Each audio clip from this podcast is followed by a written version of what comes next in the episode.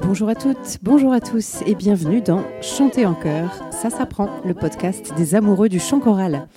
Je suis Anne Le Goff, chanteuse, chef de chœur et professeure de chant depuis plus de 20 ans. Et ici, nous parlons de voix, de chant et plus particulièrement de chanter ensemble. Les liens, bonus ou images dont je vous parle dans les épisodes sont à retrouver sur mon site annelegoff.fr.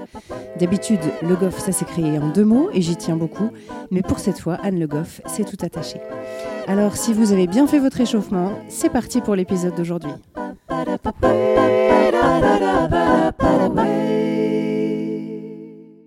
Aujourd'hui, j'ai le plaisir de recevoir dans ce podcast Hélène Hérault.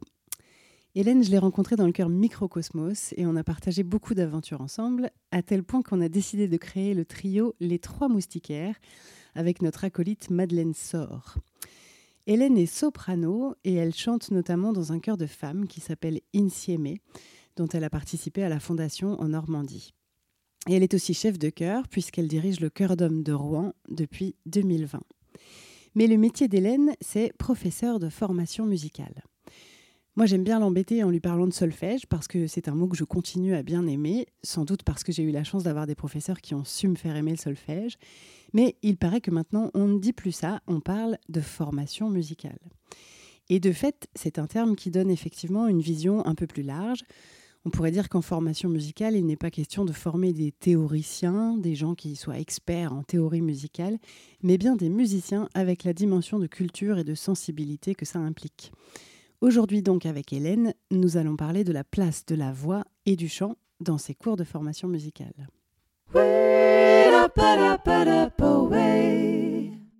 Salut Hélène. Salut Anne. Merci beaucoup de bien vouloir te prêter au jeu de ce podcast. De rien. Ma première question, c'est celle que j'ai envie de poser à tous mes invités. Qu'est-ce que c'est pour toi chanter en chœur?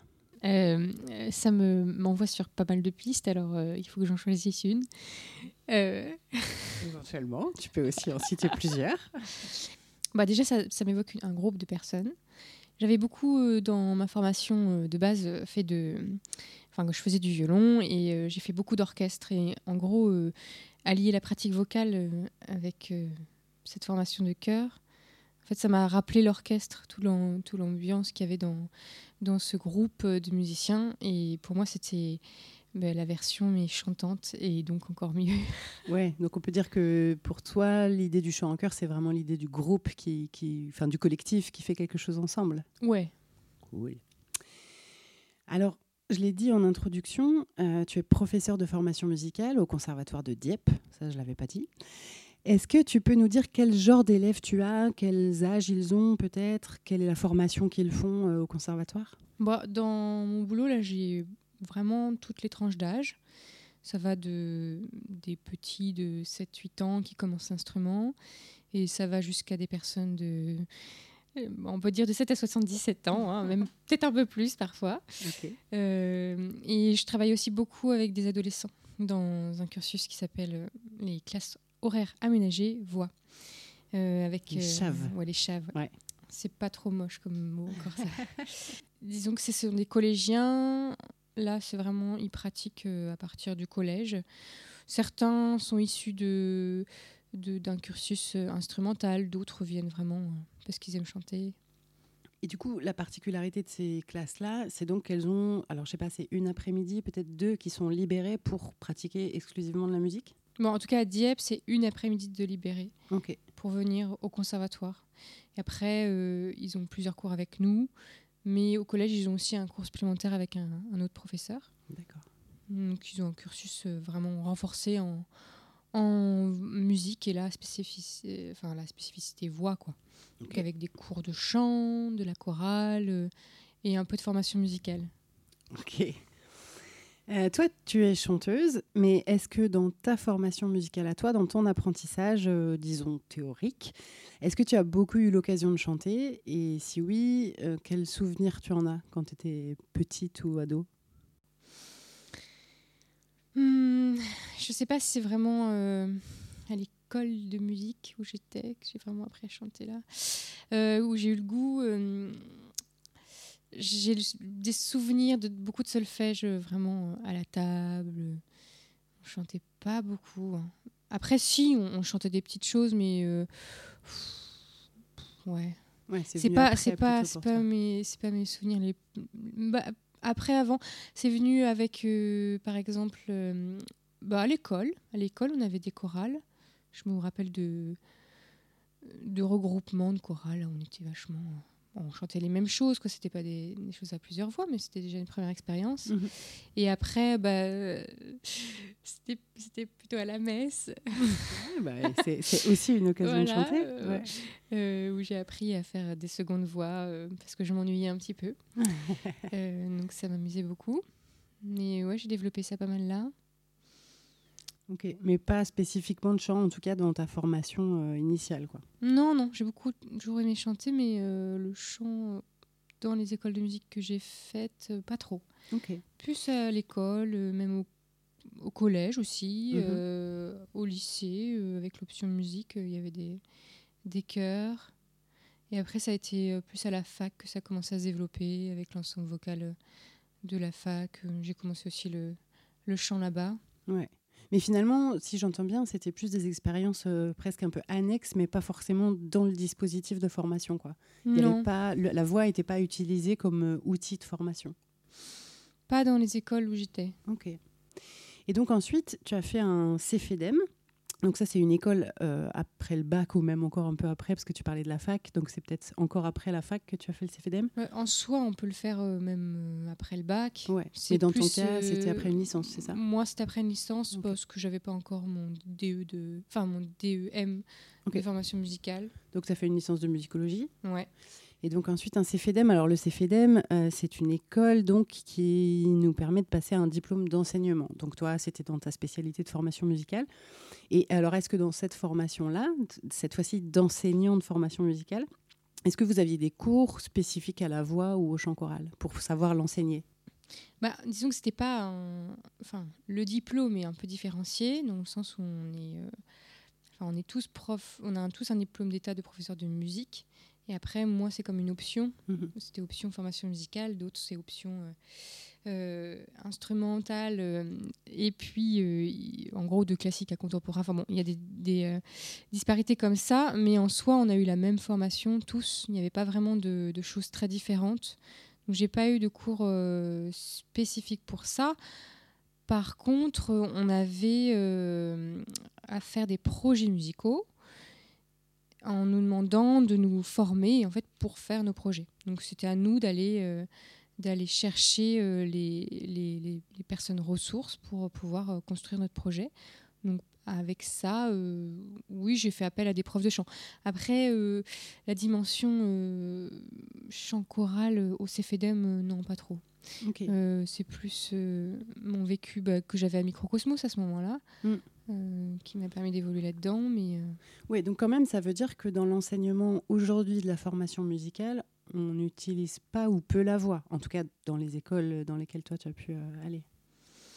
Bah oui et non, parce que, enfin, disons que, en tout cas au CFEDEM, le but c'est pas de nous enseigner une façon de faire, mhm. c'est plus de partir de, de, de ce qu'on a vécu. Ok et de, réfléchir à comment on peut faire euh, autrement. Après, on allait voir aussi, on avait des observations, donc on a pu aller euh, bah, piocher à droite à gauche euh, des, des choses qui étaient faites et puis y réfléchir. Quoi. Et, du coup, toi, puisque tu es, chanteuse, est-ce que tu utilises beaucoup la voix et le chant dans tes cours? Et aussi, parce qu'on a compris que tu avais des classes un peu spécifiques vocales, mais est-ce que tu les utilises aussi dans tes cours qui ne sont pas destinés spécialement à des chanteurs?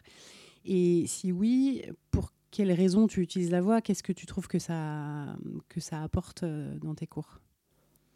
Alors moi, oui, j'utilise énormément la voix parce que c'est ce qui me porte musicalement. Et donc du coup, je pense que c'est ce que je peux le plus apporter aux, gens. Mhm. Euh, et, euh, et, ce que j'adore, c'est mon petit cheval de, de bataille de, ma vie.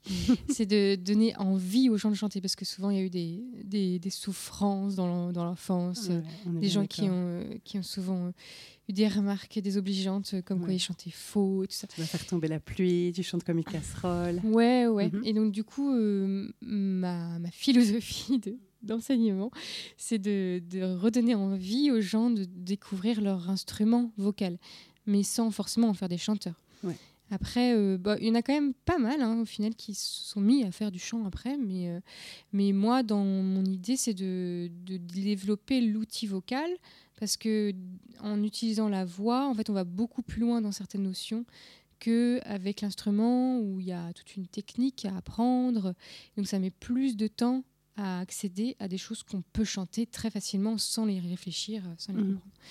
Euh, donc, pour moi, c'est quelque chose très important. Et en plus, euh, bah, ça sollicite le corps, euh, on, dynamise euh, tout de suite, enfin, on met en jeu les élèves, les adultes, enfin, les ados. on les, met, on les met forcément en mouvement. Quoi. Je sais que j'ai une collègue, Françoise Cornu, qui utilise énormément tout ce qui est jeux vocaux à faire enfin avec ouais on joue quoi on joue mais après il y a un cadre mais on joue avec le corps on joue avec la voix avec ce qu'on utilise dans la vie quotidienne. Et que ce soit les, enfants, les ados ou les adultes, euh, tous euh, arrivent à, à, se lâcher dans ces exercices et puis à, à, y prendre goût et à être inventif. Euh, on développe pas mal de choses avec ça. Peut-être à retrouver aussi l'idée de jouer de la musique au sens jouer, quoi, comme un jeu. Ouais.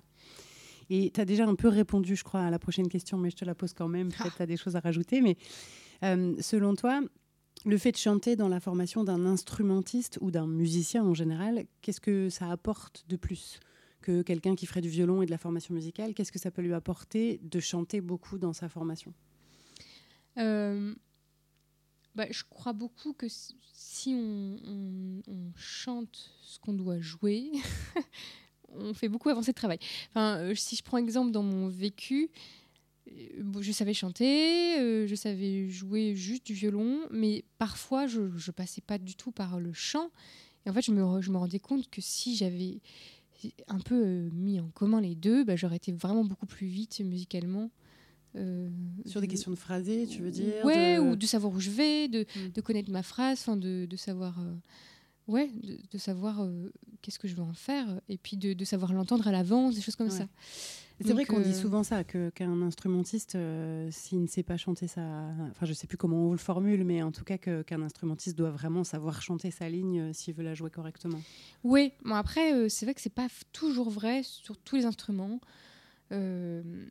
moi, j'y crois beaucoup. Hein. Moi, mm. je passe par ça. Et puis, je trouve que c'est un bon lien entre bah, justement le prof de formation musicale qui, développe cet outil. Et je trouve que c'est un bon outil aussi à réutiliser euh, euh, par le prof d'instrument qui peut aussi faire ce lien-là. Parce que mm. souvent, on reproche euh, à la formation musicale ou au solfège bah, d'être déconnecté, on ne comprend pas pourquoi on fait ça, etc.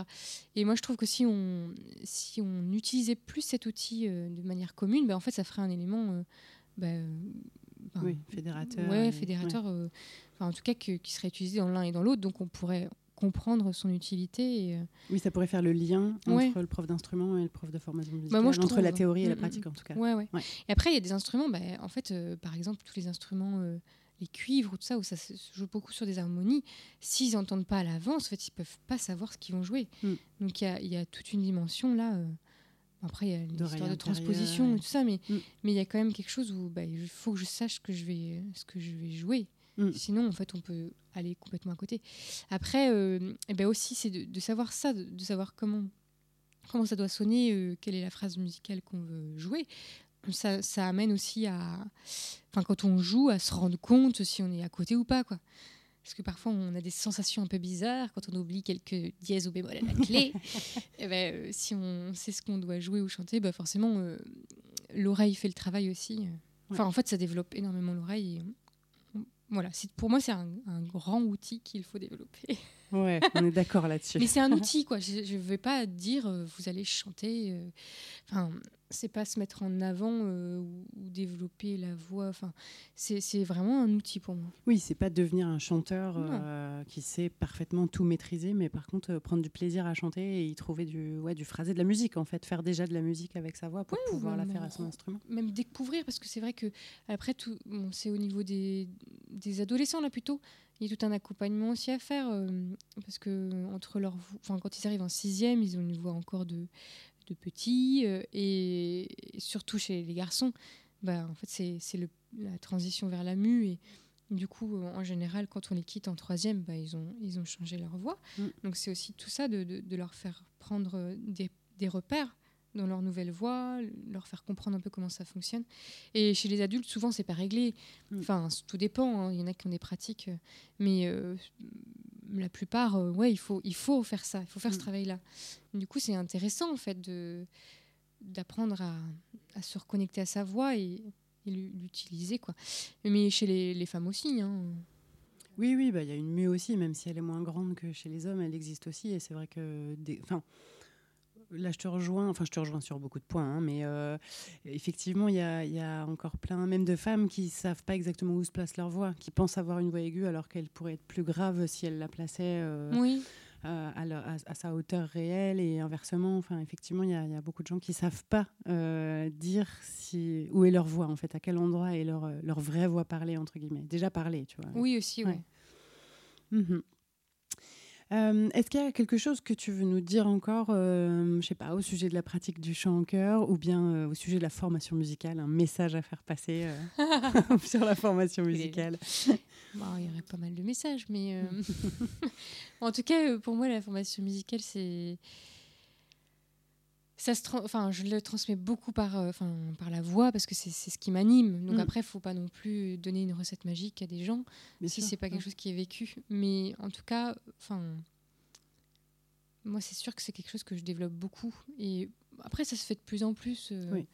on, va de plus en plus vers ça enfin j'ai l'impression Oui, la voix, le corps, euh, le jeu, j'imagine Ouais, que. ouais Parce que le, solfège, pour le coup, avec son ancien nom, a été vraiment beaucoup décrié. Enfin, moi, je me souviens dans, dans mes années de conservatoire de profs qui, qui eux-mêmes, de profs d'instruments, qui eux-mêmes euh, laissaient passer vraiment le message à leurs élèves que, euh, en gros, comme on disait, le solfège, c'est chiant. Enfin, il y avait vraiment ce message-là qui passait. Et alors, moi, j'ai eu la chance d'avoir des profs euh, très chouettes, sans doute, mais je me suis jamais ennuyée en cours de solfège. Et.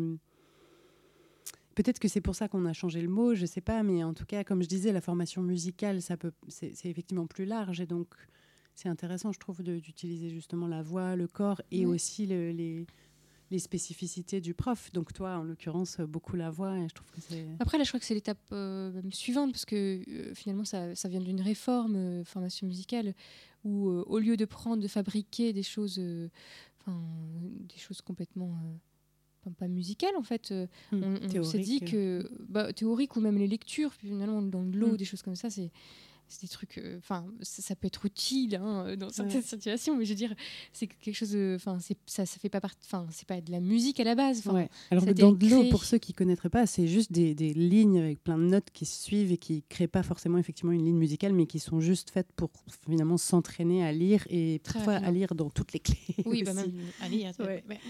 Mais euh, et donc du coup, la réforme, c'était le but de, de ramener de la musique et donc de s'appuyer plutôt sur des choses, bah, euh, des, des- des compositions déjà euh, déjà faites en fait, Mhm. de s'appuyer plus sur la musique. Là, je pense que c'est encore euh, autre chose. Après, c'est qu'un mot. Enfin, je veux dire, si le solfège, ça fait ça fait référence au, au cours euh, pour certains. Enfin, Mm. euh, je pense qu'on va pas pouvoir l'effacer en fait. Mm. C'est ancré. Et puis les parents, c'est surtout les parents qui véhiculent cette idée-là. Enfin, pour moi Mhm.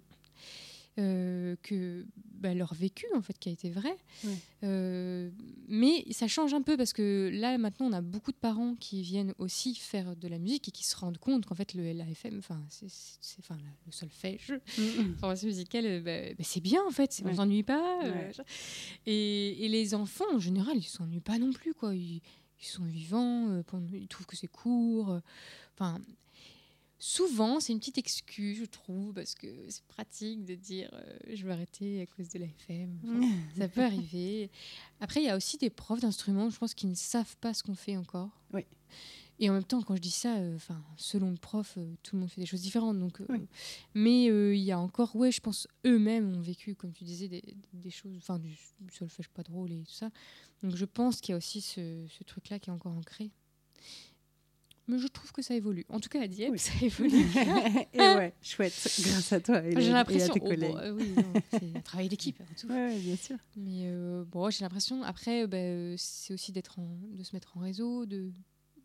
Je sais que dans le territoire normand, il y a eu quand même pas mal de choses de faites. euh, mais bon. Après, ça n'a jamais tué personne, hein, le solfège Non, à la dure. bien hein. d'accord. Et puis, et puis, on en fait. Enfin, on, on en fait aussi. Oui, il faut aussi apprendre à lire les notes et Oui, à voilà. lire les rythmes et à les connaître. Et mais bon, après, c'est très culturel, hein, parce qu'on va dans d'autres pays, c'est pas comme ça qu'ils font. Ils passent pas par, du tout par cet outil-là. Mm. Mm. Ouais, ça, ça, ça peut se contredire. Mais bon, moi, je, je pars du principe que de toute façon, on habite dans, en France, donc autant développer ça. Et puis, euh, je le justifie aussi beaucoup par le chant, parce qu'en Ouais. fait, le système de, de solmisation, à la base, c'était pour que les chanteurs chantent juste. Donc, je le défends pas mal comme Ouais. ça. euh, Solmisation, donc, c'est le fait effectivement de chanter des textes avec le nom des notes au lieu de les chanter avec euh, des paroles, c'est ça? Oui, et Oui. surtout à l'époque, c'était, il n'y avait pas toutes les, toutes les noms des notes. C'était pour placer le demi-ton, de sentir le, le demi-ton, en fait, le sentir l'échelle. Donc ça s'est un petit peu gommé en fait avec. euh, il y avait, en fait, si, si on va aller dans les détails, il y avait euh, ut, ré, mi, fa, sol, la. Mhm. Donc le mi, fa plaçait le demi-ton. Donc c'était pour. euh, mm, Enfin, il y avait tout un principe de transposition pour justement aller, aller sentir ce demi-ton. Euh, et après, bah, en fait, euh, bon, déjà, on a transformé ut en, en do parce que c'était plus facile à chanter. Ut, ça, ça coupe Ouais, le son, alors que do, Mm. on peut le chanter plus facilement. C'était juste pour ça. Et ensuite, ils ont, ils ont calqué euh, bah, l'échelle musicale occidentale euh, à, euh, bah, au nom de notes. Donc, du coup, ça a Mhm. simplifié euh, d'une certaine manière, mais ça a gommé complètement le principe de base. Mais bon, moi, je, je m'en sers quand même parce que c'est vrai que parfois, quand on passe par le nom des notes, ben, on peut un peu plus cibler où, où- où est le problème. Ou... euh, Oui, et puis sentir des choses. Enfin, moi, je suis ouais. d'accord avec toi. Je trouve que ça présente aussi un intérêt. euh, tant que tant qu'on continue à faire de la musique avec ça, en fait, Oui, euh, c'est intéressant. Ouais. Et après, c'est aussi ben, un des liens qu'on peut avoir euh, ben, entre le prof d'instrument et le prof de FM, euh, et puis le, les pratiques cor- enfin, d'orchestre, tout ça. De, c'est comme un code. Enfin, c'est, on, on se réfère à ça. C'est, pratique, quoi. C'est, on, Oui. ça- on parle le même langage et puis Oui, on, on peut plus savoir où on en est, etc. Mm. Bon, à développer. ok, super. Merci pour tout ça. Alors, le bonus du jour, c'est toi qui nous le proposes, Hélène. Est-ce que tu veux bien nous dire de quoi il s'agit? Donc, il s'agit d'un petit projet musical euh, que qu'on a mis en place avec euh, une classe de troisième cycle, donc des grands. Euh, en gros, là, ils arrivent au lycée, euh, même il y a des adultes aussi. Et donc, à la, pendant l'année dernière, où c'était un peu encore dans les confinements et tout ça, Mhm. je suis partie du principe qu'on allait faire un, un projet musical, euh, une sorte de création, euh, qui mêlerait euh, du- bah, du chant choral, pour le coup, Mhm. en polyphonie, et puis des pièces instrumentales. bon, un de mes, mes axes, c'était la gamme parton, et puis, je sais plus, des choses assez rythmiques. Mhm. Voilà, on est parti de ça et du coup ça, ça a été aussi mis en scène. Il y avait un petit travail comme ça et, euh, et on s'est filmé parce qu'on ne pouvait pas avoir de public. Ok. Donc il y a eu tout un travail aussi de montage. on- voilà, Ouais. quelque chose d'assez complet parce que c'est aussi ce que je défends euh, dans, mes, dans mon enseignement. Ouais, bah, tu formes des artistes, quoi, finalement. Exactement. Et surtout quand ils Ouais. arrivent en troisième, euh, je me dis qu'ils ont appris plein de choses, euh, enfin en troisième cycle, je me dis qu'ils ont appris plein de choses et que c'est le moment aussi de, de l'exploiter et puis de leur donner des outils pour euh, se dire, bah, une fois que j'aurai quitté le conservatoire, qu'est-ce que je peux faire par moi-même? Comment je fais pour aller chercher les, les personnes euh, qu- Qu'est-ce que je, comment je choisis mon répertoire Enfin, des petites choses comme ça. Et puis après de le mettre en forme. C'est une première petite expérience. euh, Enfin, en tout cas, c'est ce que j'ai essayé de faire. Je dis pas que ça marchera, mais, mais ça a donné ça. Donc, cette petite vidéo un peu expérimentale, euh, mais mis en scène. Super. Et le lien, donc, à retrouver comme d'habitude sur le site annelegov.fr. Merci beaucoup, Hélène. Eh ben, C'était de chouette de parler de formation musicale avec toi. Oui, c'est chouette. Merci et, et sans doute à bientôt dans ce podcast. Oh. Et je rappelle qu'on peut retrouver Hélène aussi dans les bonus que je vous avais mis dans l'épisode 2 qui traitait de à quoi sert l'échauffement. Et le, le lien euh, en bonus, c'était la bande-annonce du spectacle des trois moustiquaires. Et donc, vous pourrez voir Hélène dans son rôle. Et puis, vous pouvez l'entendre aussi dans le bonus de l'épisode 4, euh, où je vous avais mis cette fois-ci un audio des trois moustiquaires, toujours.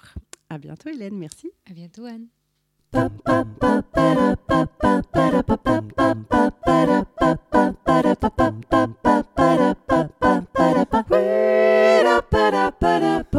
J'espère que cet épisode vous a plu.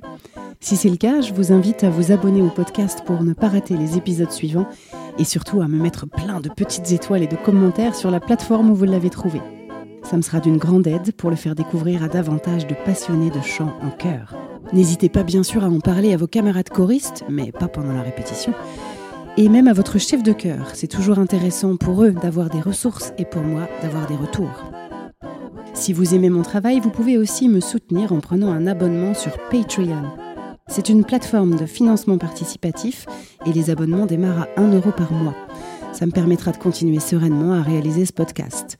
Rendez-vous sur le site Patreon, P-A-T-R-E-O-N, et vous cherchez Chanter en chœur tout attaché. Sinon, le lien est aussi disponible sur mon site annelegoff.fr, onglet podcast, où vous trouvez les bonus de chaque épisode. N'hésitez pas là aussi à me laisser des commentaires, vos questions ou les sujets que vous aimeriez que j'aborde. Merci à tous. On se retrouve la semaine prochaine pour un nouvel épisode de Chanter en chœur, ça s'apprend. D'ici là, prenez soin de vous et de votre voix.